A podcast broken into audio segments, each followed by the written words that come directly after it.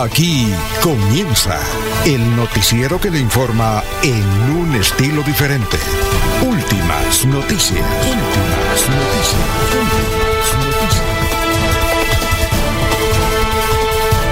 La información analizada por los expertos, sin sesgos, explicada con detalles, sin tanta carreta. Últimas noticias por Radio Melodía, también por Facebook y YouTube Radio Melodía. Director Alfonso Pineda Chaparro.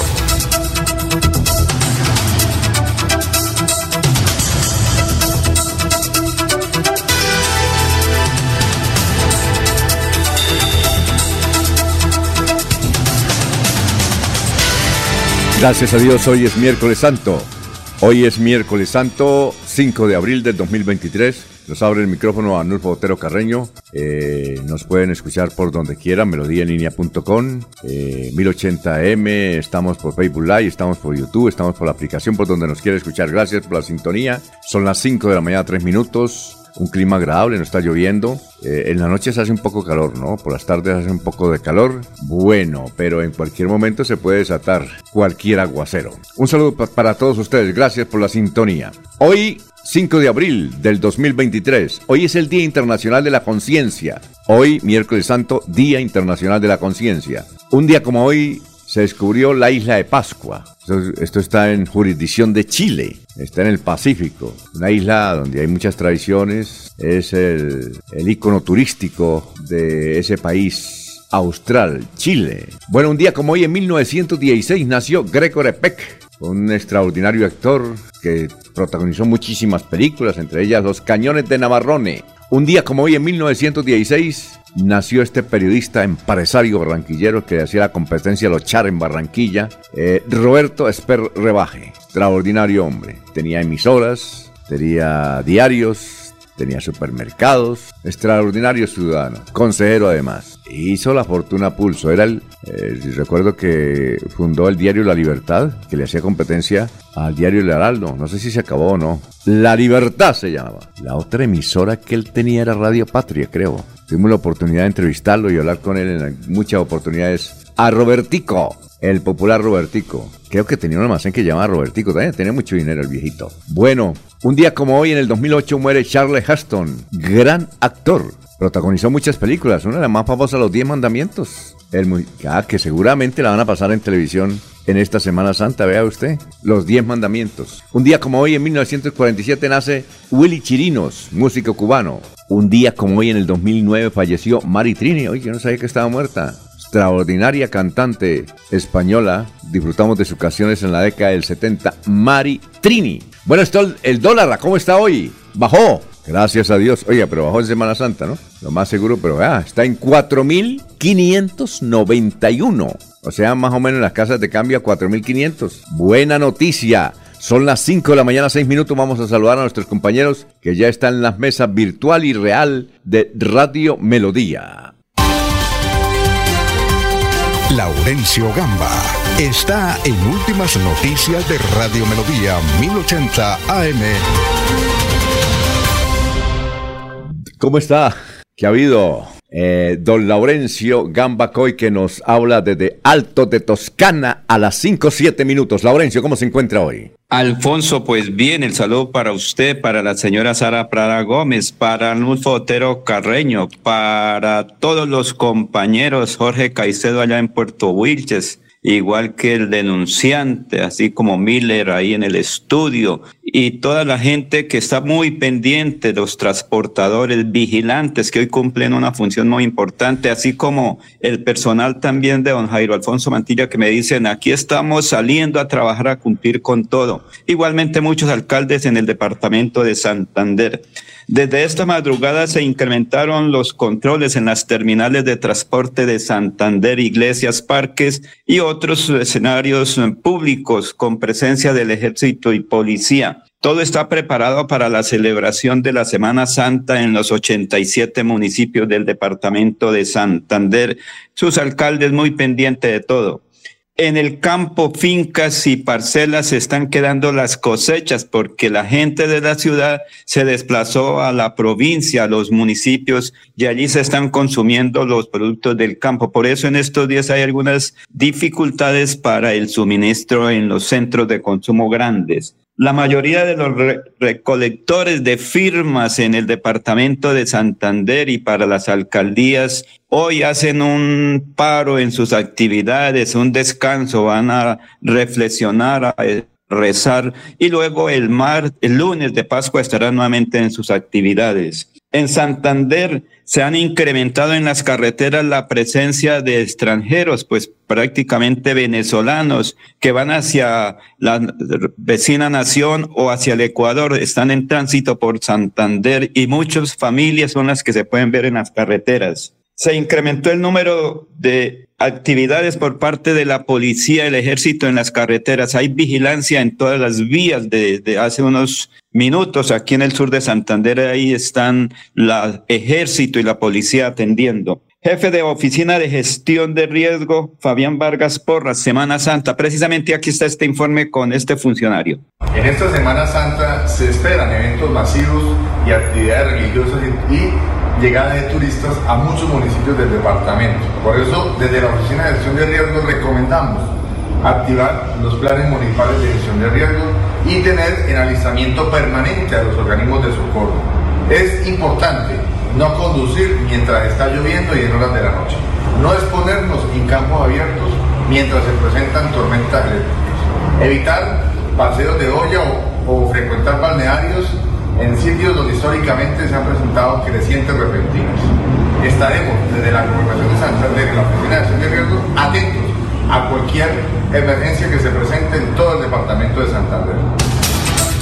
Muy bien, son las 5 de la mañana, 10 minutos. Estamos saludando a los oyentes que se están vinculando al Vertico Santa Cruz Centeno en Barranca Bermeja. Nos dice, por fin y después de varios años de litigios, se graduó de comunicador social Fabián Miranda Mejía que es la revelación de la narración deportiva del Oriente colombiano. Muy bien, don Alberto Santa Cruz. Gracias por la sintonía. Vamos a saludar también a don Jairo Macías, que ya está vinculado de, de cabecera, carrera 40. Igualmente, don Aníbal Nava Delgado, gerente general de Radio Taxis Libres, que tiene el teléfono 634-2222. Eh, igualmente para don Ramiro Carvajal de Deportivos Carvajal, Martín Gaona, Edison Cala, Buenos días a todos. Un saludo desde el Palmar, municipio verde de Colombia. Visiten este remanso de paz a 25 minutos del Socorro por Puente Comuneros. Excelentes vías, casi toda placa huella. Ah, qué bueno. Oscar Javier Flores Rodríguez, un saludo. Gladys Acosta de Moyano, buenos días. Eh, saludarlos y darle las gracias a Dios por el nuevo, por el nuevo día. Bendiciones. Igualmente, Don Lino Mosquera, Peligan, Juan José Rico Nosma, Walter Vázquez, el hombre del sombrero, el líder social de la ciudad de la Real de Minas, Jairo Alfonso Mantilla, Medardo Ortiz J. Buenos días a todos y todas en Florida Blanca, la ciudad dulce de Colombia. Bendiciones. José Fernando eh, Sánchez Carvajal, que está con su movimiento Florida Blanca en orden, recorriendo cada barrio, cada casa, explicando su proyecto para Florida Blanca. José Fernando Sánchez. María T. Alvarado, buenos días, bendiciones. Igualmente para Benjamín Flores, Pedrito Galvis, Paulito Mos... Ah, Pedrito Ortiz. Ya, qué bueno, gracias. Gracias por los saludos y tenemos más saludos. Ya hay 32 mensajes. Vamos a seguir leyendo esos 32 mensajes. Ya está acá eh, Miller Arevalo. ¿Cómo está Miller? Tenga usted muy, pero muy buenos días. Son las 5.12 minutos. Nos va a saludarlo miércoles santo. Sí, señor. Muy buenos días eh, a todos los oyentes de Radio Melodía, a los compañeros de trabajo de aquí también a, don Arnulfo, que nos abre los micrófonos para estar en Radio Melodía 1080 AM. Pues la, la semana, la, la mañana está bastante fresca, un clima agradable. Eh, sí se ha visto un poquito menos de gente en, en la ciudad, tal vez están paseando, están aprovechando y le cuento que de todas maneras, a pesar de esa ausencia de la gente en la ciudad, pues estuvieron acá de gira nacional los ternados para llegar a ser gerente general de la Federación Nacional de Cafeteros, el cual será elegido el próximo 27 de abril. Cargazo, ¿hay santanderianos por ahí, ternado o no? Pues por lo menos le cuento quiénes están. Está eh, Germán Bama, Bahamón, sí no. Sandra Morelli, y Santiago Pardo. Sandra Morelli fue Contralora. Sandra, Sandra Morelli fue la Contralora, sí señor. Ah, bueno. Dicen que en un ambiente cordial, constructivo y de mutua retroalimentación, Santiago Pardo, Sandra Morelli y Germán Bahamón presentaron cada uno en un espacio de dos horas las principales acciones e iniciativas que impulsarían en caso de ser elegido alguno de ellos gerente general de la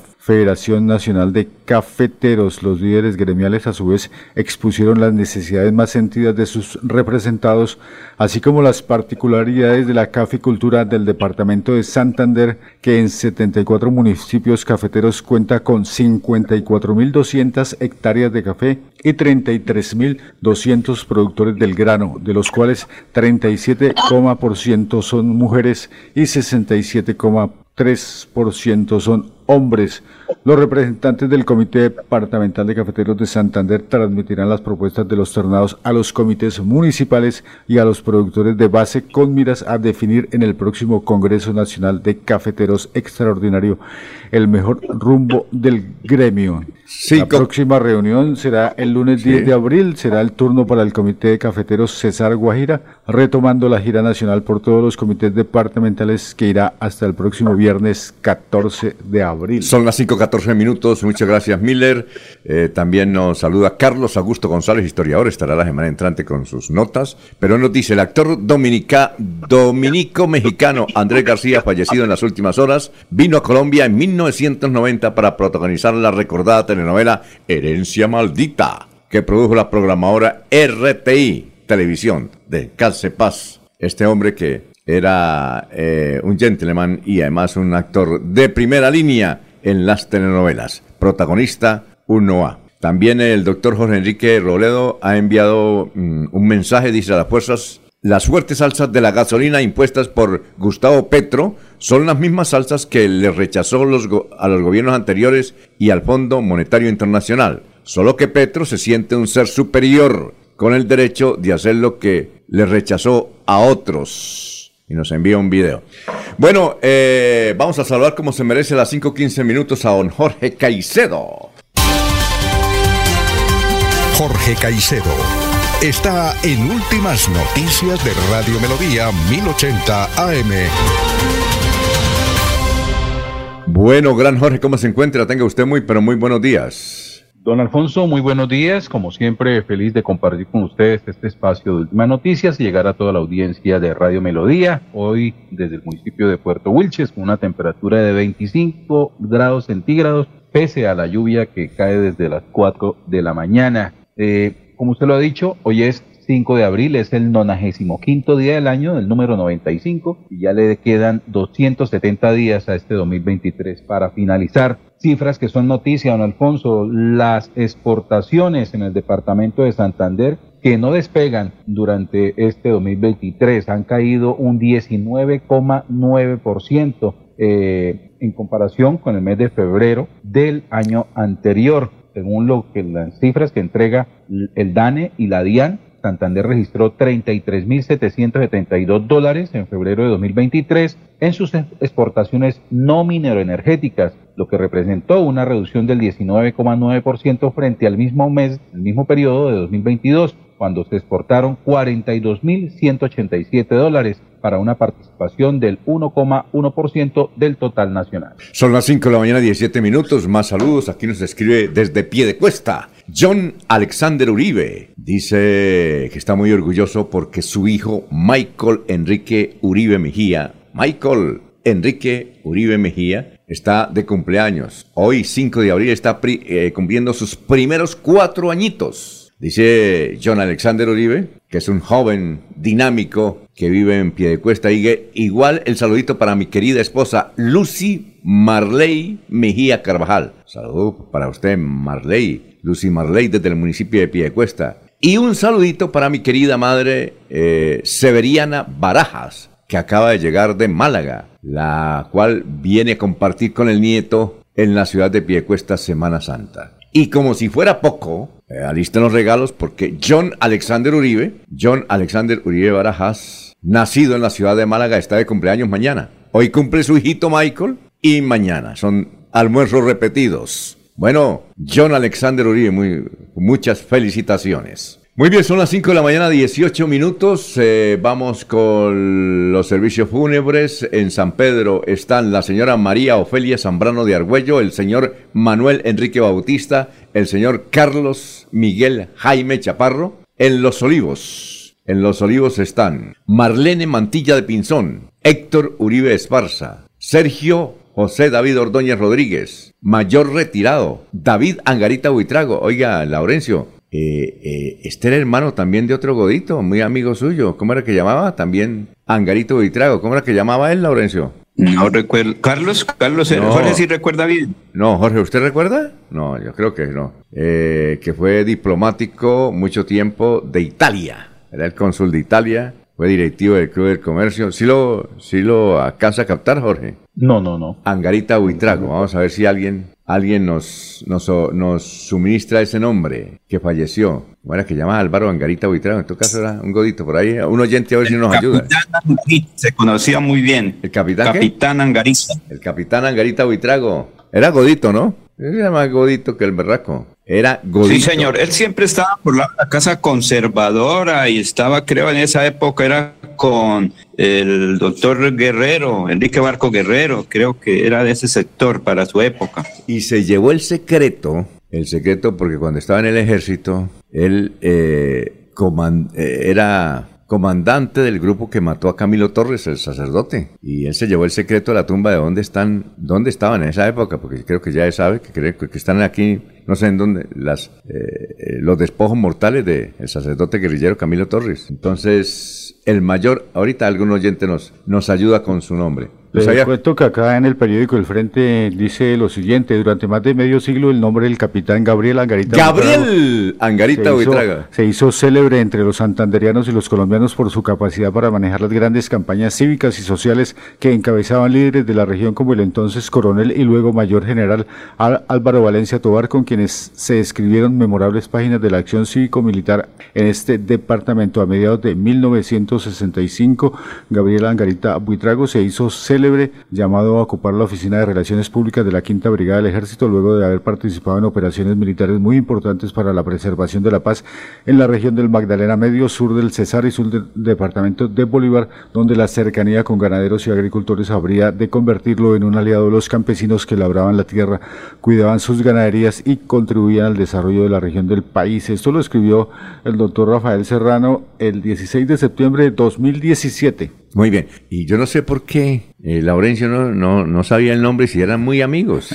Eran muy, muy amigos. No sabe, no sé qué pasó, Laurencio. Entonces, y sobre todo por la G, por lo de Gamba, eh, el capitán Angarita. Sí, eran muy amigos. Y no sabía que tenía un hermano. Debe ser hermano él. David Angarita, mayor retirado también. Del ejército, suponemos, claro. Gabriel Angarita Buitrago, que él nos contaba que estuvo dentro del grupo que mató, mató a, Camilo Torres. Hay muchas versiones. Una de las versiones, creo que él nos contaba, eh, que era que Camilo Torres era la primera acción que iba a enfrentar y entonces fue a recuperar un arma. Y cuando fue a recuperar el arma, llegó, llegaron y ¡tar! y lo mataron. Eso fue en patio cemento. Patio Cemento. Bueno, son las 5 de la mañana, 22 minutos. Seguimos con el Alfonso, algunos dicen que fue el cadáver llevado a la quinta brigada y que podría estar ahí en donde eh, dejan los espojos mortales de los oficiales superiores del ejército, ahí en la quinta brigada. No se sabe exactamente qué ocurrió. Muy bien. Eh, también, eh, sí, cuénteme, Jorge. De acuerdo a versiones del mismo general Valencia Tobar, durante mucho tiempo estuvieron allí en el mausoleo de la quinta brigada y posteriormente le fueron entregados a un hermano del sacerdote Camilo Torres, residente en Estados Unidos. Esta es la, la información que entrega Álvaro Valencia Tobar, muchos años después, eh, incluso ya en el retiro de, su vida castrense. Eh, es como el, los despojos de mortales de Manuel Marulanda Vélez, tío fijo. Él estaba sepultado en el departamento del Meta. Allá le hicieron un santuario, pero el cadáver eh, lo sacaron y lo llevaron para otro lugar. Tanto así que ni siquiera su esposa, que es santanderiana, la senadora Sandra Ramírez, sabe dónde es. Ella dice, mire, yo sabía que estaba en el santuario allá en el Meta, eh, donde murió. Sabíamos eso. Eh, pero luego sacaron los despojos mortales, creo que fue el mono Jojoy, se lo llevaron para otro lugar y e, a ella no lo enteraron, dice ella. Que no lo enteraron.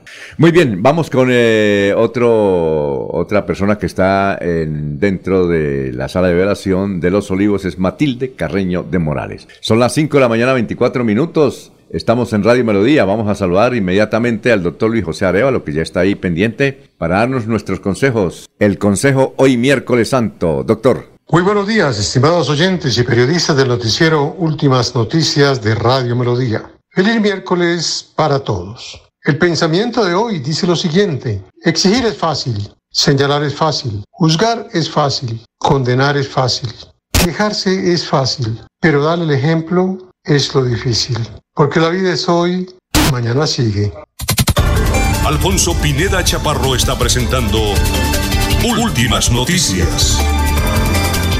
Este es el resumen de las noticias hoy, miércoles santo 5 de abril, eh, aquí en Melodía en línea. Quedó registrado en un video que cinco venezolanos en moto atracaron a un joven San Cristán de solo 19 años cerca al colegio Nuestra Señora del Rosario en el sector del Cacique. Los venezolanos lo golpearon y lo robaron. Procuraduría investiga al director de la cárcel de Vélez por extorsionar a un preso. El director de la cárcel de Vélez Santander, Miguel de los Santos Lemos, fue privado de la libertad hace ya ocho días por un juez tras ser capturado presuntamente por extorsionar a un preso para no quitarle el beneficio de detención domiciliaria. Eh, cuando estaba recibiendo eh, un millón quinientos mil pesos, lo descubrieron. Se inició ayer en Barranca Bermeja el Festival Nacional del Dulce. El evento gastronómico, cultural, musical se realiza hasta el 9 de abril en el barrio Las Playas del puerto petrolero. Le dispararon a un médico por robarlo en el barrio El Recreo de Barranca Bermeja. Alberto Ignacio Cárdenas, un reconocido médico especialista en Barranca Bermeja, fue trasladado al centro asistencial luego de recibir un disparo en el mentón en medio de un robo. Conductor violó a 14 mujeres en Bucaramanga. Así lo descubrieron. Al momento, cerca de 14 cotejos de víctimas de violación en Bucaramanga han coincidido con el, el ADN del presunto abusador sexual que prestaba sus servicios de transporte. Poco a poco, hombres del grupo de delitos sexuales de la SIGIN de la Policía Metropolitana de Bucaramanga han encontrado víctimas de un presunto violador en serie quien bajo la fachada de conductor de taxi o de servicio de plataforma abusaba de mujeres con edades entre los 20 y 24 años de edad y algunas menores. Atención, la gobernadora del Atlántico, Elsa Noguera, fue internada esta madrugada de urgencia para una intervención quirúrgica en la ciudad de Barranquilla. Vamos a mirar qué dice nuestro vecino Vanguardia Liberal. Trae un artículo excelente, dice, así es vivir sin pensión en Colombia. Tres adultos mayores narran su día a día aquí en la ciudad de Bucaramanga. El gobierno, en su esfuerzo de lograr más protección a la vejez y aumentar su cobertura, propone su reforma pensional. Paralelo a esto, 5 millones de adultos mayores en Colombia no tienen pensión. Vanguardia les presenta el testimonio de tres personas que cuentan cómo es vivir sin pensión. En el diario El Tiempo hay estos, este titular. Estos son los contratos más costosos que ha firmado el gobierno en el 2023. Nueva sede en defensa y proyectos de infraestructura están en el top 2. El diario El Frente titula Presidente Petro insiste en el diálogo en medio de la guerra. Pregunta del día en Melodía. ¿Considera que el proceso jurídico contra el expresidente de los Estados Unidos, Donald Trump, es una retaliación política? ¿Sí o no? Hasta aquí el resumen de melodíaenlínea.com. Se va la noche y llega últimas noticias. Todos los días, desde las 5 de la mañana, empezar el día bien informado y con entusiasmo.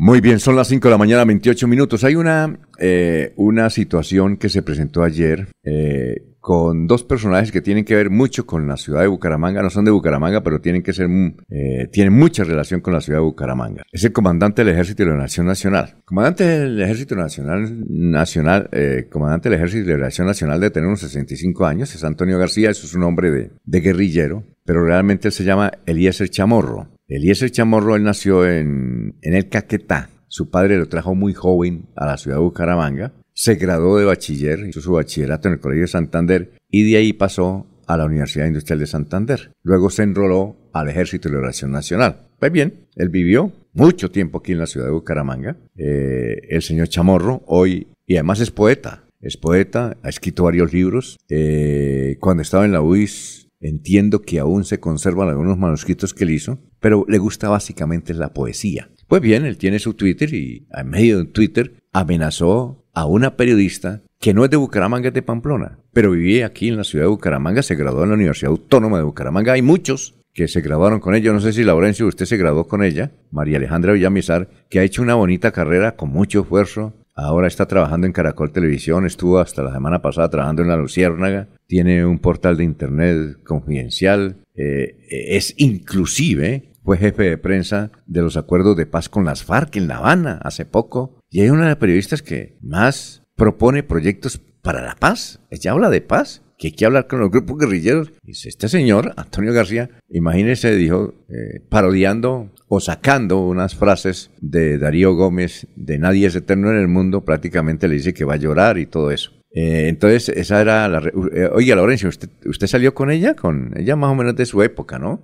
María Alejandra. Creo que un poco adelante estaba él, ella estudiando en la Universidad Autónoma de Bucaramanga, pero yo recuerdo esos apellidos. Lo que, eh, ella es de Pamplona. Hay veces que uno mucha gente, pero que no, no tiene, porque ella creo que terminó en la UNAD, sí, estuvo trabajando en norte de Santander y luego por Bogotá. Entonces, por eso uno pierde, digamos, el, como se dice, el rastro de los colegas, de los amigos, de los compañeros de estudio de la UNAP. Llama la atención que eh, las amenazas fuertes, tanto así que Petro salió a, defenderlas a ellas y a criticar a Antonio García, que es que fue muy fuerte. Eh, la, no sé si por ahí tienen el Twitter que escribió Antonio García, porque además le quitaron la, la cuenta de Twitter, se la quitaron a Antonio García. Entonces, eh, dos hechos que tienen que ver con la ciudad de Bucaramanga. María Alejandra, que vivía aquí, salió de la UNAP, ella es de Pamplona, y ha hecho un esfuerzo tremendo por salir adelante, precisamente en proceso de paz. Ella tiene también una, una agencia donde da cursos de paz, de periodismo, de comunicación. ¿Qué iba a decir Miller? ¿Qué? Antonio García dice, el cabecilla guerrillero respondió de manera airada y amenazante en su cuenta de Twitter que Además ella es columnista del diario El País de España. Sí, justamente,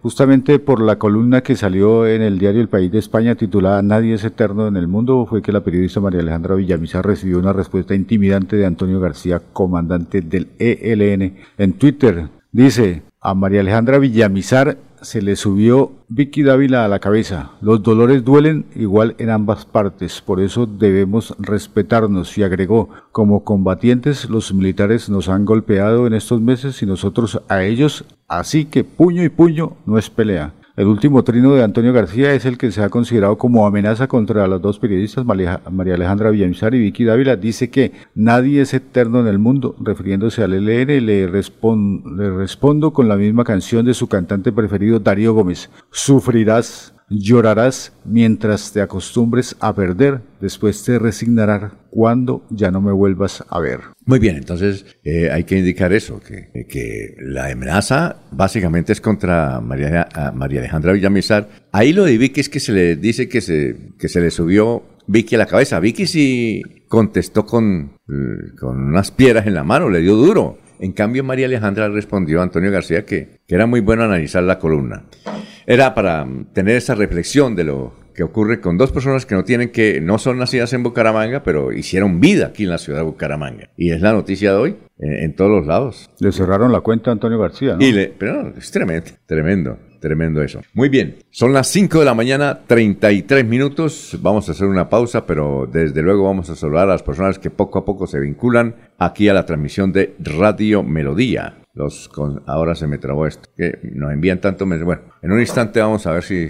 Está Elda, Elda Pineda. Elda de Prailla. Está Manuel José Mejía Reyes. Muy buenos días. Le informo que está lloviendo en Barranca Bermeja después ah, de días de calor intenso. Igualmente, Edwin Díaz dice que buenos días, señores de Melodía. Podrían hablar con el alcalde para que controle ese basurero que hay en el robo, en, la glorieta de la novena, debido a los indigentes que acumulan mucha mugre. Elda Pineda de Prailla, bendecido miércoles santo. Y Gustavo Pinilla Gómez dice que era el capitán Gabriel Angarita Buitrago. Ah, sí, Gabriel Angarita, claro. Y Martín Gaona. Bueno, son las 5 de la mañana, 34 minutos. En Melodía valoramos su participación.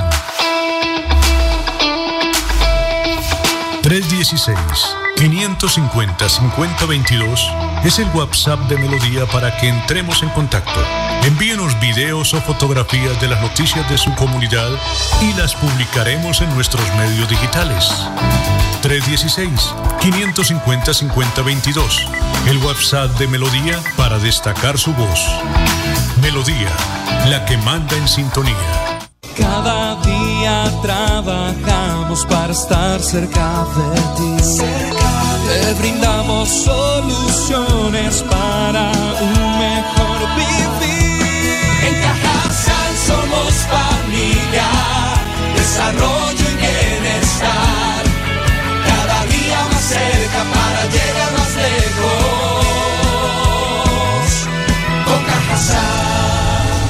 Vigilado Supersubsidio. Sumérgete en el mundo de la robótica y la nanotecnología. Estudia ingeniería electrónica en la Universidad de Investigación y Desarrollo UDI. Matrículas abiertas 2023. Comunícate al WhatsApp 316 1111 266. Avanza al futuro que sueñas. Somos UDI. El día comienza con melodía. Últimas noticias, 1080 AM.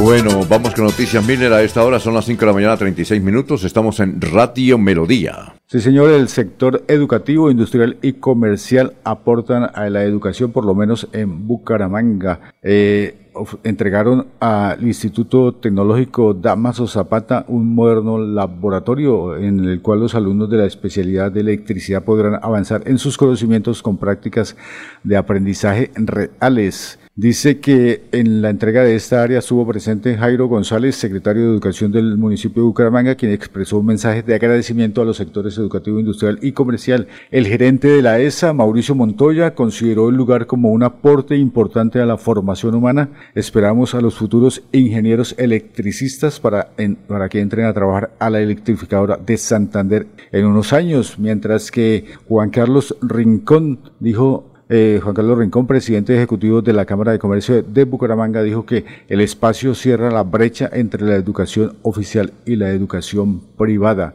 Olga Patricia Chacón, decana de la Facultad de Ingeniería de la Universidad Industrial de Santander, puso a disposición de los estudiantes del Damaso Zapata la tecnología de la universidad. En el proyecto hubo una inversión de 300 millones y dice la alcaldía de Bucaramanga que ese proyecto impactará a 1.100 estudiantes. Son las 5 de la mañana, 37 minutos. Jorge, ¿cómo se encuentra? Denos noticias a esta hora de la mañana desde Puerto Wilches. Don Alfonso, no fue una buena jornada para el Ejército de Liberación Nacional, la del martes anterior, porque sobre la tarde de, de este martes las fuerzas militares dieron a conocer que en medio de operaciones realizadas en el municipio de Yondó, Antioquia, fue abatido alias Aureliano Otubia, principal cabecilla del Frente de Guerra Darío Ramírez del Ejército de Liberación Nacional. De acuerdo a las primeras informaciones recogidas, la muerte de Aureliano se dio en la vereda del Cedro del municipio antioqueño, allí frente a Barranca Bermeja. Asimismo, en la ofensiva militar fueron capturados dos sujetos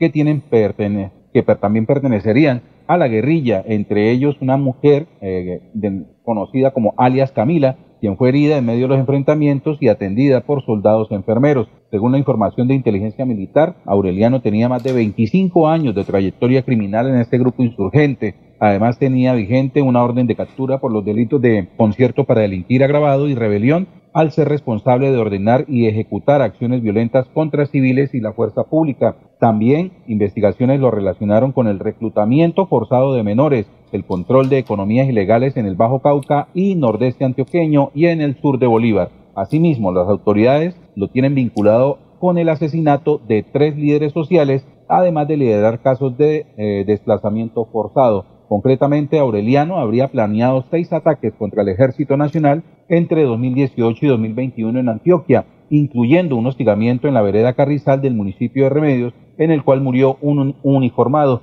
y en esa zona lideró el ataque al espacio territorial de capacitación y reincorporación de ese municipio, donde también se perpetró el secuestro de cuatro docentes del colegio ubicado en esa zona. Oiga, Jorge, eh, recordamos que hace unos días eh, Gustavo Petro, eh, él recordó que su nombre de pila en la guerrilla era Aureliano. Dijo, a mí me decían Aureliano en el M19, cuando estábamos en forma clandestina. Aureliano, ¿no? ¿Usted sabía eso, Jorge? Que a Petro le decían el famoso Aureliano. ¿sí? No, no era que le decían, fue el nombre que adoptó. Sí, por lo de García Márquez, ¿no? Aureliano Buendía. Según él. Según él, sí, porque dice que él est- estudió donde estudió García Márquez, ¿no? Estudió García Márquez. Oiga, Laurencio, resulta que eh, usted conoció al periodista, no te lo conocimos, el periodista José María Pinzón, ¿recuerda de José María Pinzón que tenía una editorial que fue periodista de vanguardia? No tuve la oportunidad de, de conocerlo, pero yo creo que usted sí lo conoció, ¿no? José María Pinzón tenía una editorial aquí en la ciudad de Bucaramanga, en la 37 con 14. ahí en la Sí, señor. ¿Qué pasó con él? Y creo que Jorge conoció el periódico El Sideral, ¿no? En Barranca, Barranca Bermeja. Bermeja. Sí, claro. Él era el dueño del claro. periódico El Sideral. Abima- eh, Uno de los primeros. José María de los Pinzón. primeros escenarios laborales de, de Juvenal Bolívar. Exacto. José María Pinzón, José María Pinzón eh, fue periodista. Dicen que ha sido el mejor cronista que ha tenido Vanguardia Liberal en Crónica Roja. Bueno, él ya murió. Pero tiene un hijo que siempre ha vivido en San Gil que se llama, de usted que fue diputado, me dijo que Edgar Orlando Pinzón. Fue diputado del nuevo liberalismo, médico. No sé si usted lo conoce. Reside en San Gil. Y fue alcalde de Curití. Ah, ¿de Pinchote o O de Curití? Pinchote, Pinchote, creo que fue. Ah, bueno. Pinchote. Me dijo,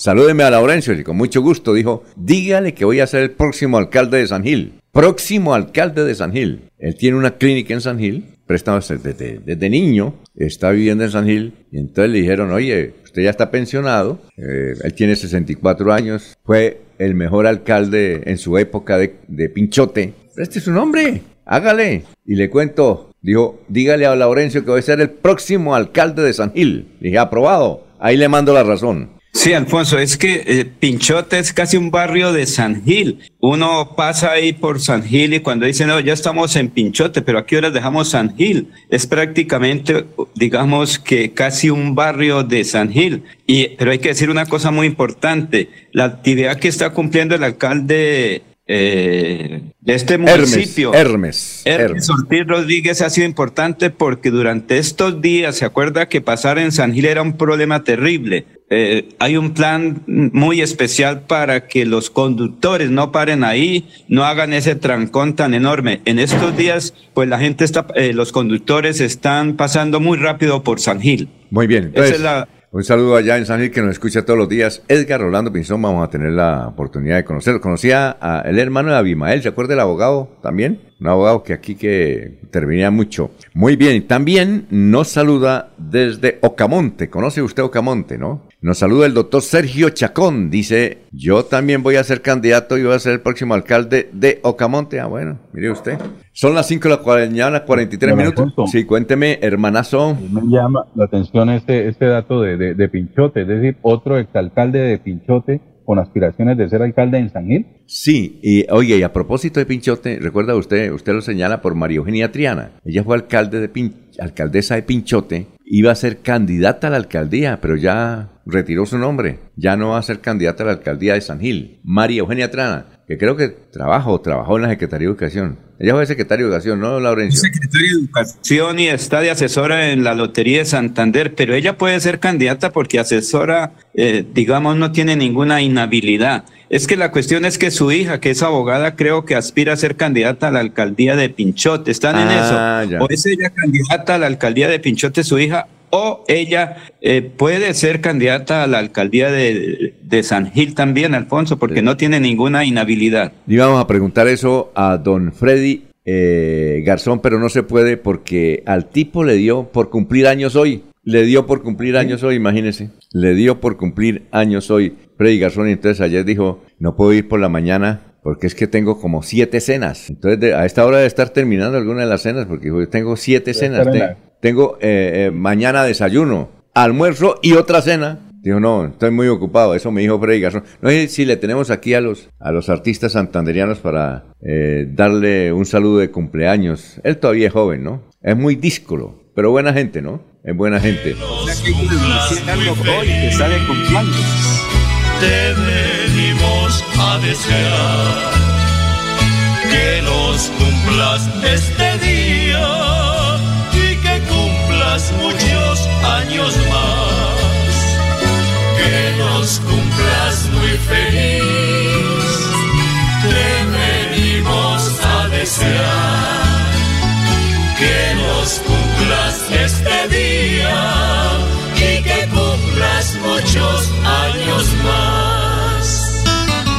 Por eso, y entonces eh, yo le dije a Freddy, ni modo después de invitarlo a almorzar, dijo, no, tranquilo, para los amigos, si quiere de mi número en X. Así es, al- a- a- alguna frase... Denuncias de sobres, denuncias de sobres. Así es que un saludo para el gran Freddy, no viene hoy precisamente porque tiene mucha actividad, Dios. Estoy muy invitado. Entonces, a esta hora debe estar terminando la última, la última cena. Empieza hoy con desayuno, almuerzo y otra cena. Cayó bien en su cumpleaños, don Freddy. Felicitaciones, que los cumpla. Son las 5 de la mañana, 46 minutos. Y la inseguridad sigue creciendo en Bucaramanga. Sus habitantes ya no saben qué hacer ante esta situación. Ya hasta los establecimientos de comercio se han visto afectados. Vamos a recuperar eso que un día fuimos, que vuelva nuestra grandeza y volvamos a estar unidos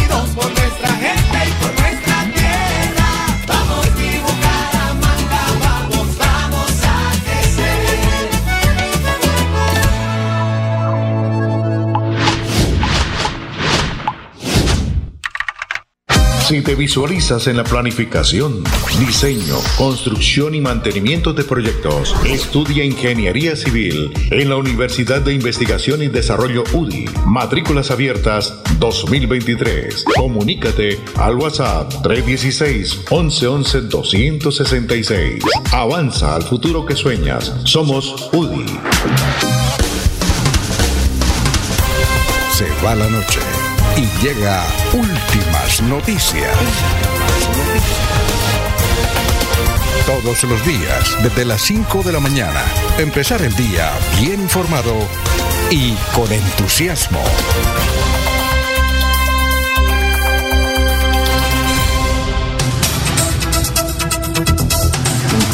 Ya son las 5 de la mañana, 48 minutos. Eh, un saludo para Ricardo Chacón García. Dice, buenos días, señores periodistas de Radio Melodía, excelente emisora. Adrianita Tarazona, buenos días, señores Radio Melodía, gracias por mantenernos informados. Eh, Ana Galeano, Julián eh, Torres nos dice, aquí en la ciudad de Barranca Bermeja, en el sector del Palmar, está de Palmeras, está lloviendo fuertemente. Bueno, Jorge Luis Pinto, santanderiano, él cumplió, Jorge Luis Pinto, en diciembre, el 16 de diciembre, 70 años y sigue activo. Es técnico del Deportivo Cali. ¿Y por qué vamos a presentar esta nota? Por lo siguiente. Él es sangileño, salineño. Generalmente reside en Cúcuta y en Mogotes. En Mogotes tiene tremenda finca. Y él dice que muy feliz. Se desestresa mucho yendo a su finca de Mogote. Un saludo para los, para el señor alcalde que nos escucha a esta hora en Mogotes, que se llama Higinio Rueda. Bueno, eh, resulta que el Deportivo Cali, gran equipo, tiene estadio propio, es un equipo con mucha democracia, muchos dueños, muchos seguidores. Eh, sin embargo, está en, la última, la última y creo que va para la B. Está muy mal el Deportivo Cali. Y desde luego, los periodistas de Cali, que son fuertes, eso sí, le dan con todo a Jorge Luis Pinto. Pues bien, ayer dijo, bueno, vamos a, a enfrentarlo. Se sentó con ellos con los periodistas que más madera le dan a él. Hizo una rueda de prensa. En esa rueda de prensa fue muy emotiva y vamos a escuchar a Jorge Luis Pinto porque él lloró, eh, estaba desesperado hablando con ellos. Y miren lo que dijo. Escuchemos. Lo primero fue de... Ah, estoy en el fondo de mi vida. Nunca he estado en este fondo. Nunca. Y la otra, mmm, hemos pedido seguridad, ¿no? Tengo que decirlo con franqueza que los muchachos de las barras vinieron un día aquí a la cancha plena, a mitad de cancha. Y no quiero que suceda eso más con los jugadores, de pronto hay un conflicto, de pronto maltratan a alguien y eso. Y a propósito de eso, quiero hacerles un llamado sincero y cariñoso a todas las barras. Eh, que sepan que el grupo, los jugadores, el cuerpo técnico, somos honrados. Ahí comienza a llorar desesperadamente.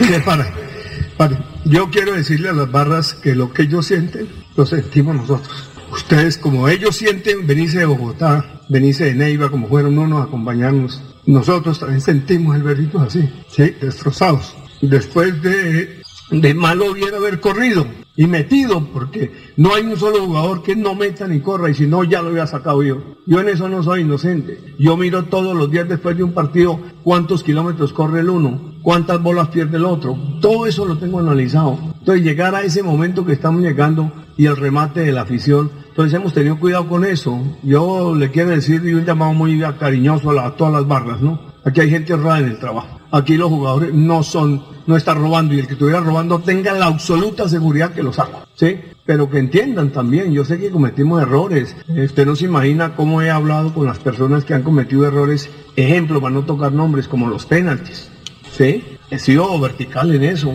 y exigente, que eso no puede pasar en un equipo de fútbol profesional con el partido que hicimos en Pasto, con el partido que hicimos en, en Bogotá, que lo estábamos dominando ya en el segundo tiempo contra Santa Fe y aparece el berraco penalti. No, imagínese. Entonces, José Luis Pinto, en vista de que los señores periodistas con los señores de la barra, eso le gritaban de todos los medios de comunicación, él no podía salir a ninguna parte, porque ahí estaban algunos de sectores de la barra diciéndole de todo a José Luis. Entonces ayer dijo, vamos a parar esto. Aquí debe haber una solución. Se sentó con los periodistas que más lo atacaban y miren, al final resultaron aplaudiendo porque él está hablando sinceramente. Dice, yo estoy, nunca había en mis 70 años, había estado tan mal como estoy ahora. Bueno, era para hacer esa reflexión. Son las 5 de la mañana, 54 minutos. Ya está Olguita ahí. Vamos a, a darle paso. A Olguita, un saludo para Sergio Angulo Prada. Sergio Angulo Prada nos tiene un tema extraordinario. Vamos a hablar de eh, la decisión que tomó el juez en la ciudad de Bucaramanga de expropiar un gran sector de la ciudad, sector urbano que ya está construido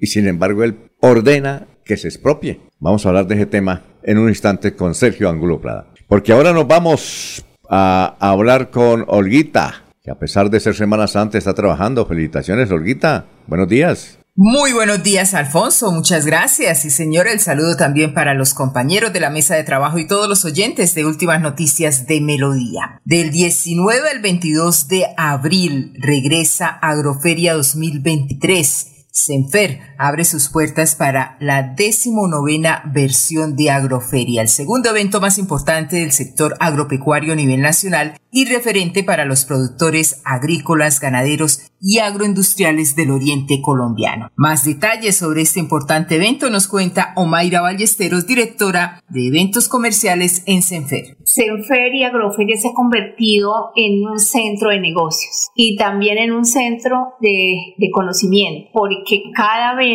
nos preocupamos muchísimo por hacer unas agendas académicas acorde a las necesidades de cada uno de los subsectores de, de, de la parte agrícola y la parte ganadera y traemos, digamos que las últimas tecnologías que son aplicables al campo para que mejoren sus procesos de cultivar los diferentes eh, productos que tenemos en el campo. Es un evento imperdible para el sector porque aquí van a, a tener esa posibilidad de obtener todo ese conocimiento. Queremos de primera mano tener eh, como que los empresarios del campo vean la posibilidad de cómo mejoran sus procesos con herramientas tecnológicas. Entonces, eso es lo que buscamos realmente y ese es el enfoque que le hemos dado más este año, es de que ellos vean todo lo que hay en avances y cómo ellos desde su celular podrían monitorear todos sus cultivos. Esta nueva versión de Agroferia 2023 le sigue apuntando a que el campo dé un paso agigantado hacia las nuevas tecnologías, fortalezca sus conocimientos y empodere a sus protagonistas en la importancia de permanecer en sus parcelas o plantaciones para seguir garantizando la seguridad alimentaria y el sostenimiento de las ciudades. Con esta información me despido agradeciendo a ustedes su amable atención. Continúen con más en últimas noticias de Melodía. Un feliz miércoles para todos. Bueno, eh, eh, gracias, eh, gracias Olguita. Bueno, vamos con más noticias, don Laurencio. Lo escuchamos a esta hora. Nos vemos el lunes, Olguita.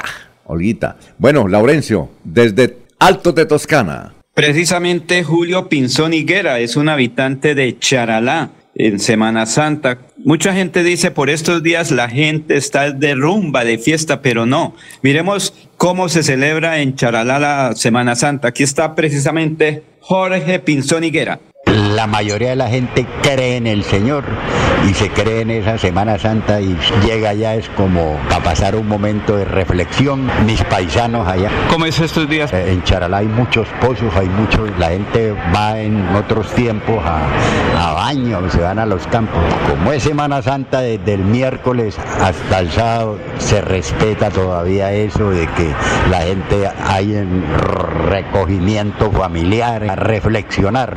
Por ejemplo, el jueves santo que se come, ¿cómo es esa tradición del choraleño? Te dice el, jueves santo comer carne, que la vigilia, el pescado y, sobre todo la gente del campo, que hay una tradición por ahí de los siete potajes y yo critico porque haga hijos que Dios proveerá porque como está la situación es muy berraco y entonces eh, esa tradición sí hay que romperla porque yo la he vivido allá eh, aconsejar al, al, campesino de que mire que hay que tener para ellos por esa intervención del padre, ahí sí como dicen en el campo, mérmele. Entonces estos días hay que ir de Semana Santa a Charalá. Pueblito que eh, como en la Biblia el pueblito ese Mesopotamia entre dos ríos, agua suficiente hay, hay mucha reflexión, mucha fe, sitios, eh, restaurantes a las afueras ahí de Charalá, un ¿Y también hay muchas iglesias? La principal, como en todos los pueblos, ahí. Y en los corregimientos, que Riachuelo, hay una iglesia también muy tradicional y va la gente. Virolín también hay otra iglesia.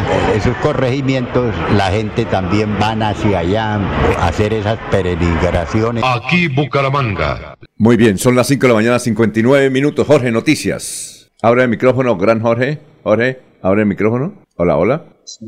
Ahora sí, lo escuchamos. Don Alfonso, el jefe de operaciones del terminal de transportes de Bucaramanga, Nelson Gómez, reveló que en un 12% aumentó la venta de pasajes durante la Semana Santa en comparación con el mismo periodo de 2022. La crisis de las aerolíneas, aerolíneas de bajo costo en el país provocó que las personas decidieran viajar en esta época de vacaciones por tierra a diferentes destinos del país. Entre el viernes y el lunes santo se han despachado más de 30 mil pasajeros, cifra que el año anterior, en esos mismos días, llegó a 26 mil pasajes. Es decir, hay un incremento del 12%, según manifestó el funcionario del terminal de transportes. Eh, Miller. Son las 6 de la mañana, Miller. Sí, señor. Eh, último día, hoy, miércoles 5 de abril, para poder ingresar gratis al Museo Arqueológico Guane con el propósito de ofrecer espacios alternativos para que los niños jóvenes y en general la comunidad florideña pueda aprovechar los días libres. En Semana Santa, la Casa de la Cultura Piedra del Sol abrió el, al público el Museo Arqueológico Regional Guane y a la exposición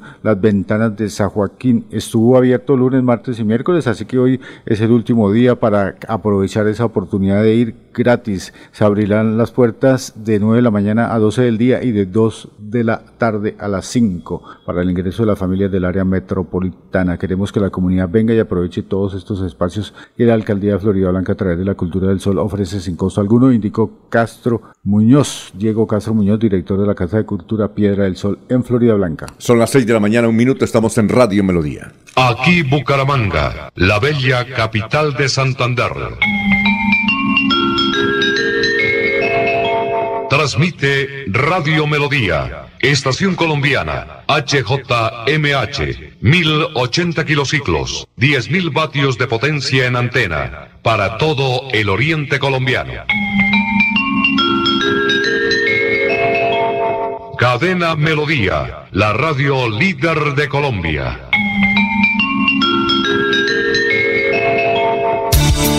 Los invitamos a sintonizar el programa Curación Natural del médico especializado en medicina alternativa y complementaria, doctor Ricardo González Parra, de lunes a sábado en sus nuevos horarios 6 y 30 y 9 de la mañana, con la orientación profesional para todo tipo de enfermedades, tratamientos con medicamentos naturales sin químicos. Llame y agende su cita médica sin costo al 313-392-2623. 313-392-2623.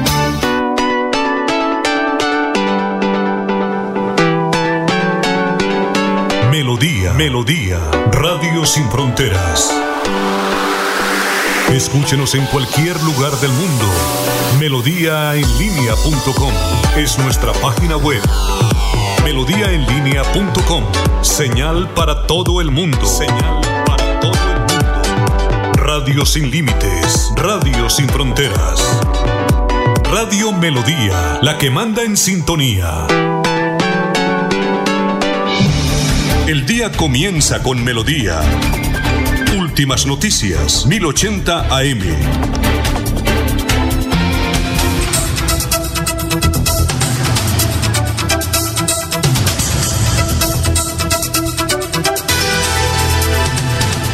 Muy bien, son las 6 de la mañana, 3 minutos, se está informando Radio Melodía. Bueno, ayer eh, hablamos bastante sobre esa decisión, pues, que tiene como guía el sector inmobiliario en el departamento de Santander, y es eh, que el juez, un juez administrativo de la ciudad de Bucaramanga, eh, ha pedido que los terrenos que pertenecen a la concha acústica, que es de una sociedad privada, sociedad de mejoras públicas, pues regresen a la alcaldía de la ciudad de Bucaramanga predios que son utilizados hace 80 años. Eh, imagínense, hay edificios, eh, conjuntos residenciales, establecimientos, hasta hoteles, está el Hotel Chicamocha. ¿Cómo así para hacer ese asunto? Pero eh, le hemos pedido al doctor Sergio Angulo Prada, además es un conocedor de finca raíz, de propiedad horizontal, vivió en el sector, y queremos, ya creo que está en la línea o no? Sí, ya está en la línea. Doctor Sergio, queremos que usted nos oriente en frente a esta disputa del terreno. ¿Quién tiene la razón? Seguramente usted ya conoce parte del fallo, donde el juez dice que esos terrenos deben llegar a la alcaldía de Bucaramanga. ¿Cuál es su reflexión, doctor Sergio? Y gracias por estar con nosotros. Bueno, Alfonso, queridos oyentes de Radio Melodía, un abrazo. Bueno, la Sociedad de Mejoras Públicas fue creada en 1937, ¿verdad? Sí, claro. Y es en un lote supremamente extenso que daba el Teatro Sotomayor, que daba el restaurante Mateo y, bueno, con gran sorpresa, bueno, yo nací en el 56, voy a decir la verdad. No sabía que el Hotel Chicamocha pertenecía a ese sector. Yo escuchaba ayer la entrevista tuya y se habla de que hay otros sitios que posiblemente hacen parte del parque. Pero hay que analizar algo, queridos oyentes, muy claro. Cuando se entrega este parque o este terreno, llamémoslo así, a la Sociedad de Mejoras Públicas, se entregó era para una destinación específica, Alfonso y queridos oyentes, que era para bosque jardín ornamental y algunas vías. Y hoy en día esto ha sufrido mutaciones, segregaciones, llamémoslo así. Eso se volvieron negocios. Yo recuerdo que hace 15 años que viví por el sector. Había un sendero dentro del parque lleno de palmas donde nosotros íbamos a caminar sin que nos cobraran por entrar. Y hoy en día eso es un terreno totalmente abandonado. ¿Sí? Sí, claro. Quienes lo cogieron lo volvieron fue para negocio. Se supone, se supone que la organización de, de, de, la Sociedad de Mejoras Públicas está el alcalde y los concejales, si no estoy mal. Entonces, ¿qué es lo que, ordena este juez? Desprivatizar ese sector. Claro, ahorita está el edificio Gringol, está las oficinas de Sanitas hmm. y hay un negocio, todavía hay un negocio, Alfonso, hay un negocio o dos negocios pero realmente eso está abandonado, abandonado. Cuando tú vienes por la carrera 28 y baja por las gradas y sale al parque, eso se convirtió en, una especie de, de zona de fumar marihuana, que eso es, atracan a toda hora. Eso está en un total abandono por parte del municipio y por parte de las personas privadas que manejan el sector. Ahí no hay seguridad. Entonces, yo pienso que ¿Quién puede tener la razón? Difícilmente, ¿no? Pues los señores de la Sociedad de Mejoras Públicas, ellos dicen que tienen la razón. El municipio realmente tiene abandonado muchísimos sectores de la ciudad, especialmente los parques, llamémoslo como parque. Y si vamos a mirar el parque de las, de, eh, como lo llamaban, el parque de las mejoras públicas, eso ya no es un parque, ¿sí? Eso es un sitio hasta... Eh, el doctor Sergio, ¿quién define eso? ¿Qué autoridad o qué, o qué organismo define eso? Porque es que imagínense. No, eso está, eh, eh, eso va a estar en manos de la justicia, Alfonso. Pero ¿cómo hace, por ejemplo, el, dueño, por ejemplo, de un apartamento en Gringol que está esperando en este momento? Cuando dicen, oiga... Sí, terrible. Se, se crea una expectativa que le cuento. En este momento hay una angustia, llamémoslo entre comillas, de que pueda seguir, porque esto apenas es un fallo de primera instancia. Sí, pero creo que ahí está, oiga, con magisterio también incluye a con magisterio, ¿cierto? Yo no sé. A mí me parece que todos esos edificios de con magisterio lo incluyen, porque eso era... Eh, Entonces sería la clínica Chicamocha también. Claro, todo eso. Es que imagínese. Todo eso para arriba. Por, eso, es que son, son, son desde hace, ¿qué? Casi un siglo. Sí, claro, imagínate, más de 80 años. Yo pienso que aquí puede ser algo, eh, no sé cómo llamarlo. Se habla de expropiaciones, yo escuchaba también ayer. Sí, claro. Que como estamos con un gobierno, un gobierno bastante populista, demagógico, eh, la persona que lo hizo, pues hombre, puede estar ahí como cañando, ¿no? Pienso yo, porque... Y, y, además, como dice usted, antes era bonito, había senderos para caminar, eh, había hasta animales ahí, la concha acústica, eh, es decir, y, el asunto es tan grave que mientras no se resuelva eso, eso va a caer en un foco de infección eh, de, de, marihuaneros. Entonces tiene que haber algo. Eso está convertido hace tiempo en una cueva de marihuaneros, esa, esa, esa, peatonal, Alfonso, ante la mirada cómplice del alcalde de Bucaramanga y de los mismos propietarios de los negocios, Alfonso.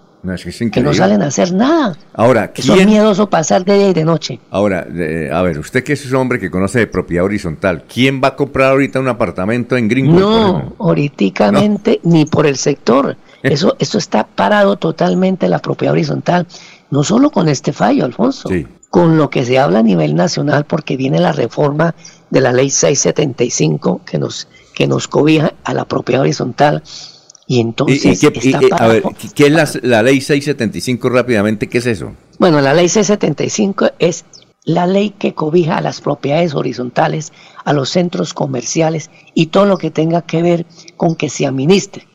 ¿sí? Administrar. Entonces, es una ley que los políticos, los políticos la quieren coger porque ellos creen que la persona que maneja, que es un administrador, que es un administrador privado, sí. es un negocio y realmente administrar, pongamos un edificio como Gringol, sí, claro. como administrar el centro comercial Chicamocha, eso lo que genera son gastos. Exactamente. Gastos. Entonces tiene parada tanto, más que todo la compra, y a veces el arriendo. Entonces, estamos en una incertidumbre los que manejamos propiedad horizontal porque no sabemos qué va a pasar.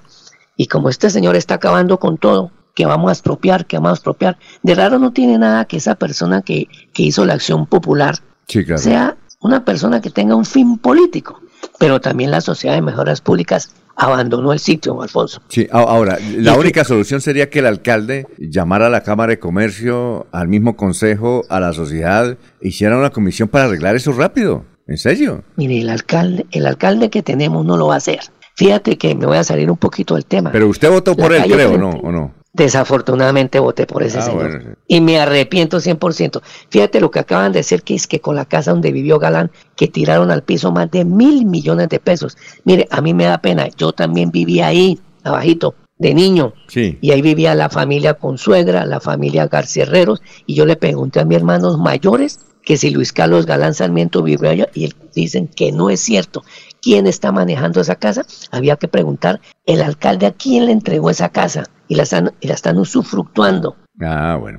Esto, esto, es un negocio, un negocio redondo y ese alcalde no va a hacer nada por la ciudad. No va a hacer nada por la oiga, doctor Sergio, tenemos que hablar más tendido, más espacio para hablar de esto de la propiedad horizontal, de este lío tremendo que hay en la sociedad de mejoras públicas. Sí, es un lío, es, un, lío, es un lío, Alfonso. Que alguien tiene que... Eh, es que no tenemos mucho tiempo. Rápidamente, ¿qué iba a decir, Miller? Eh, doctor, eh, la sociedad de mejoras públicas se supone de qué vive, cuáles, son, cuáles son como los... ¿Para qué sirve? Mire, la Sociedad de Mejoras Públicas vive de los arriendos de ese sector y de las ventas que ha hecho del Gringol, de todo ese sector, porque ellos vendieron esos terrenos. Ah, entonces ellos debían, ellos vendieron esos terrenos, entonces deben, deben darle, rendirle cuentas a, a, Bucaramanga. Deben rendirle cuentas. Fueron ventas supermillonarias. Ahí, ahí hay que esculcar. Sí, tenemos que llamar ¿Qué pasa con ese dinero? Sí, tenemos que llamar a, los directivos de la Sociedad de Mejoras Públicas, entrevistarlos y hacer un gran debate. Un gran debate, exactamente, y con el juez. Ojalá que nos pase el teléfono. Con ese sector, con todos los miles de millones, eso, eso es peor, y voy a decirlo, y me perdonan la expresión, que cuando existía por allá la cuarta, Sí. Que sea, todos esos negocios, y eso es un antro, pasar por la concha acústica de día y de noche es el peligro más grande, lleno de marihuaneros, atracadores y todo. ¿Quién debe responder? La Sociedad de Mejoras Públicas, que es el dueño del terreno. Muy bien. Muchas gracias, doctor Sergio Angulo. Alfonso, gracias. A usted muy amable. Un abrazo. Experto en propia horizontal. Son las 6 y 13 minutos. Enrique Ordóñez Montañés está en Últimas Noticias de Radio Melodía, 1080 AM.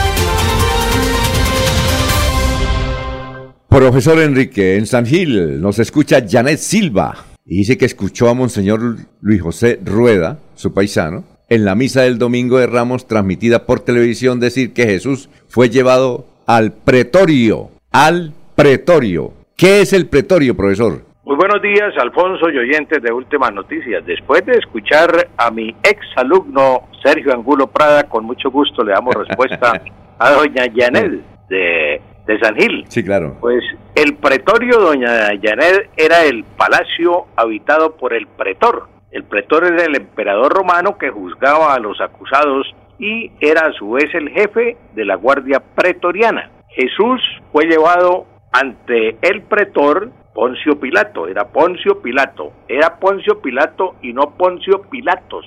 Era Poncio, es que la gente dice Poncio Pilatos, no es Pilato sino Pilato, Poncio Pilato y fue juzgado y condenado a muerte en el pretorio, que era el lugar de estancia del emperador romano. Ese era, doña Janet, el lugar de estancia del, emperador romano. Es decir, eh, ya lo llevaban como llevar aquí a una sala de audiencias a una persona actualmente, o como llevaron a Tron ayer en los Estados Unidos, a una sala de audiencias. Ese era el pretorio antiguamente.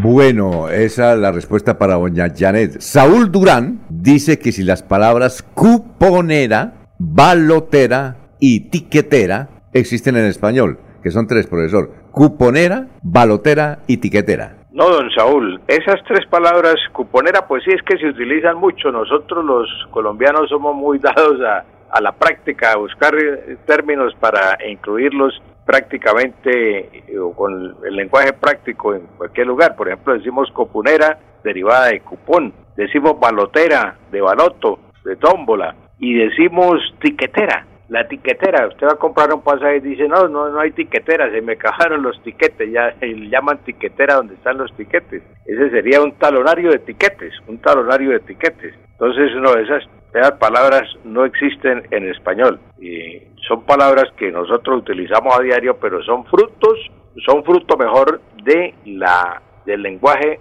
práctico, del lenguaje corriente de la lengua española.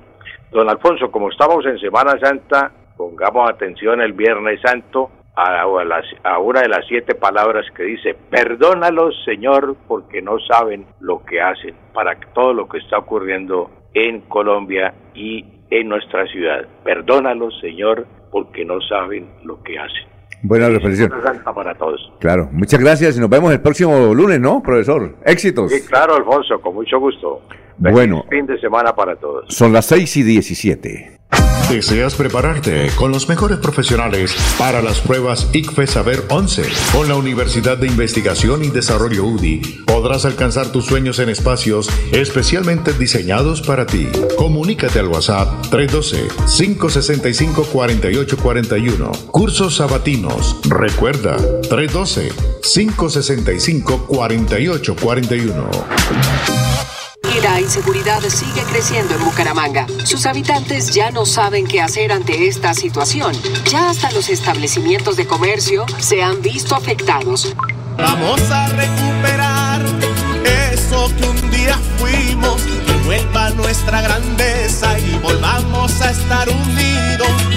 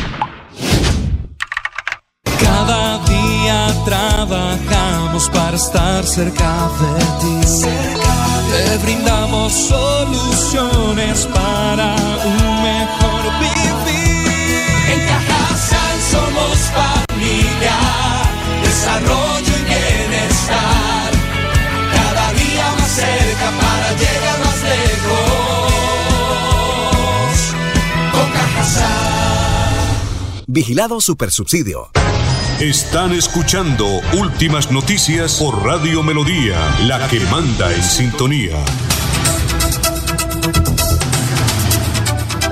Ya son las 6 de la mañana y 7 minutos. Eh, Ana Galeano, ¿qué avivatos se enriquecieron y ahora los asustan los cambios? Y están otros avivatos que quieren vender el terreno de Acualago y el Parque de la Tercera Edad. Gustavo Penilla Gómez dice, esos terrenos de la sociedad eran para uso comunitario y la Sociedad de Mejoras Públicas lo volvieron propio. Lo entregaron a particulares y para hacer negocios se lo quitaron a los bumangueses. Germán mm, eh, Rodríguez nos dice, no solamente los edificios que conforman la clínica Chicamocha, el Hotel Chicamocha, sino que ahí donde estaba una cooperativa que vendía muy barato, ahí hicieron varios edificios y estos también entran en la colada. Eh, igualmente, don Alberto Rincón nos dice aquí desde el barrio Bucarica, un saludo para ese gran líder de Florida Blanca, José Fernando Sánchez, que será nuestro próximo alcalde. Ah, bueno, alcalde de Florida Blanca, dice don Alberto Rincón.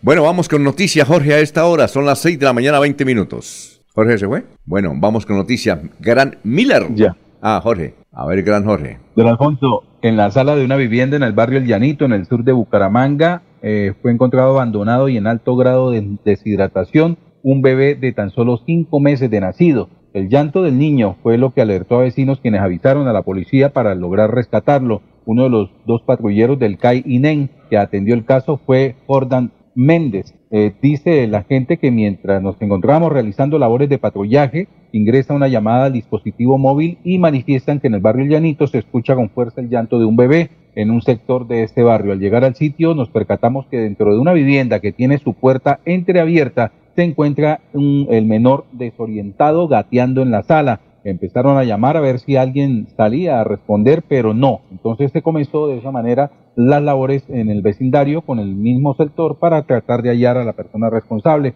Tras rescatar al bebé, los uniformados lo entregaron a la comisaría de familia para el restablecimiento de sus derechos y atención médica. De acuerdo al primer parte médico, eh, la primera revisión que se le hizo al infante, eh, dice que él, presentaba síntomas de llevar varios días sin consumir alimento, además de una alta deshidratación. El general José James Roa, comandante de la Policía Metropolitana de Bucaramanga, confirmó que el bebé se encuentra en este momento en proceso de recuperación. La investigación sobre la ubicación y responsabilidad de la madre de este menor está a cargo del Instituto Colombiano de Bienestar Familiar. Son las 6 de la mañana, 22 minutos.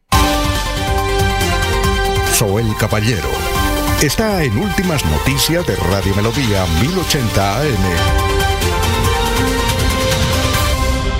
Buenos días, Alfonso, para usted, para los compañeros, igualmente para todos los oyentes. La Autoridad Nacional de Acuicultura y Pesca realiza controles e inspecciones en diferentes puntos donde se comercializa el pescado para asegurarse que están cumpliendo con las tallas mínimas a la hora de pescar. Es un trabajo que se realiza mancomunadamente junto con la Secretaría Distrital de Salud y la Policía Nacional para buscar evitar que las personas comercialicen pescado que no cumpla con las tallas mínimas afectando el sistema ético. Además, se tendrá en cuenta la salubridad de los productos, manifestó el director de la Unidad Nacional de Acuicultura y Pesca Regional Barranca Bermeja Javier Valle. Por otra parte, en una operación militar en la vereda del Cedro, zona rural del municipio de Yondó, Antioquia, tropas de las fuerzas militares abatieron a alias Tubia, conocido también como Tobías y Aureliano, presunto cabecilla del Frente de Guerra Darío Ramírez Castro. El hombre, según las autoridades, llevaba 25 años al interior de la ELN y delinquía en el sur de Bolívar, el Bajo Cauca y Nordeste Ardonqueño. Las autoridades ofrecían hasta 650 millones por su paradero. Noticias con las que amanece el distrito. Continúen, compañeros, en estudios en últimas noticias de Melodía 1080 AM. Ya son las 6 de la mañana, 23 minutos. Oiga, Jorge, eh, nos enviaron un informe de la Secretaría de Salud de Barranca Bermeja, un distinguido médico, no sé si usted lo conocía, eh, eh, dirigente cívico de Barranca Bermeja, Alberto Ignacio Cárdenas. Él, estaba caminando tranquilamente, lo, lo atracaron y recibió un disparo en el mentón. Imagínese, está ahora en la clínica. ¿Usted lo conocía? Dicen que era muy famoso. ¿O es muy famoso? No, no, sí, entiendo que no lo, no lo distingo, pero sí es un galeno bastante reconocido allí en Barranca Bermeja. Fue víctima de un atraco en el sector del barrio El Recreo. Ajá. ¿sí? Y eh, fue un hecho bastante comentado eh, en la jornada anterior allí en Barranca Bermeja. Muy Eh, entiendo que se está recuperando de este ataque y las autoridades ya están en el proceso de investigación para dar con los responsables de este eh, in- eh, atraco, pero vez intento de homicidio que Ah. le, eh, del que fue víctima este médico. Muy bien. La de irnos, don Laurencio. Son las 6 de la mañana, 24 minutos. La de irnos. Alfonso, la movilidad hacia el sur de Santander es muy importante, o del sur hacia el centro del país, hacia la costa. Por eso, precisamente, Hermes Ortiz Rodríguez, ahí en, en San Gil, está personalmente atendiendo el trabajo de los reguladores de tránsito, porque ahí pasar en San Gil, pasar en El Socorro, en Oiva, en otras poblaciones, aquí en Barbosa, pues es dificultoso y mucha gente a esta hora se está desplazando de Bogotá hacia la costa, hacia municipios de Barichara y otros del oriente colombiano, se requiere buena movilidad. Bueno, la de irnos, don Miller, son las 6 de la mañana, 25 minutos, 6 y 25. Sí, señor, la agencia periodística de noticias compartió que la desaprobación hacia el gobierno de Gustavo Petro continúa creciendo. Según el más reciente opinómetro de la firma Datexco, va en el 55%, mientras que la aprobación sigue en caída libre, solo el 35%. Es decir, 5 de cada 10 colombianos están en desacuerdo en cómo el presidente de la República, Gustavo Petro, está manejando el país y 3 de cada 10 ciudadanos sí avala su gobierno. El Pacífico sigue con Petro de las cuatro regiones y Bogotá, en donde mejor le va al mandatario, es en la región pacífica con 54% de aprobación y donde peor le va es en Bogotá con una desaprobación que alcanza el 66%. La, oficio- la información de Y este además, op- sí, sí, señor. y además eh, Miller, perdón que lo interrumpa, es para indicar que Bukele sacó ayer un, un mensaje diciendo, vea, yo estoy de primero, tengo el 90 y pico, y usted está en la cola, va para la cola con 40 y algo. Muchas gracias, Miller. Nelson Enrique Estupiñán García dice, Poncio Pilato, emperador romano, falso. Pilato fue el quinto perfecto de la provincia de Judea y no era pretoriano, era de la orden en ecuestre. Está más pifiado el profesor. ah, bueno, ahí se lo envío al profesor Enrique Ordóñez. A ver, eh, Jorge, la de irnos. Noticia, don Alfonso, el avistamiento de cuatro manatíes en la ciénaga San Silvestre de Barranca Bermeja. Eh, al parecer se trata de una familia de esta especie también conocida como la vaca marina, eh, que estaría eh, conviviendo allí en el espejo de agua más grande de la jurisdicción del distrito petrolero. Para la Corporación Autónoma Regional de Santander, CAS, esta es una excelente noticia. Muy bien, eh, gracias, eh, muy amable. Los esperamos entonces el próximo lunes. Que sigan en Semana Santa las carreteras. Está muy bien. Solo- solamente Bucaramanga, Málaga, por este lado está mal. Pero el resto está muy bien. Hay que aprovechar este momento. No se vayan. A las 7 de la mañana estarán acá los sardinos de Melodía. Últimas noticias los despierta bien informados de lunes a viernes. En todas las áreas de la información regional, un periodista de Últimas Noticias registra la información en Radio Melodía 1080 AM y en melodíaenlínea.com. Director Alfonso Pineda Chaparro.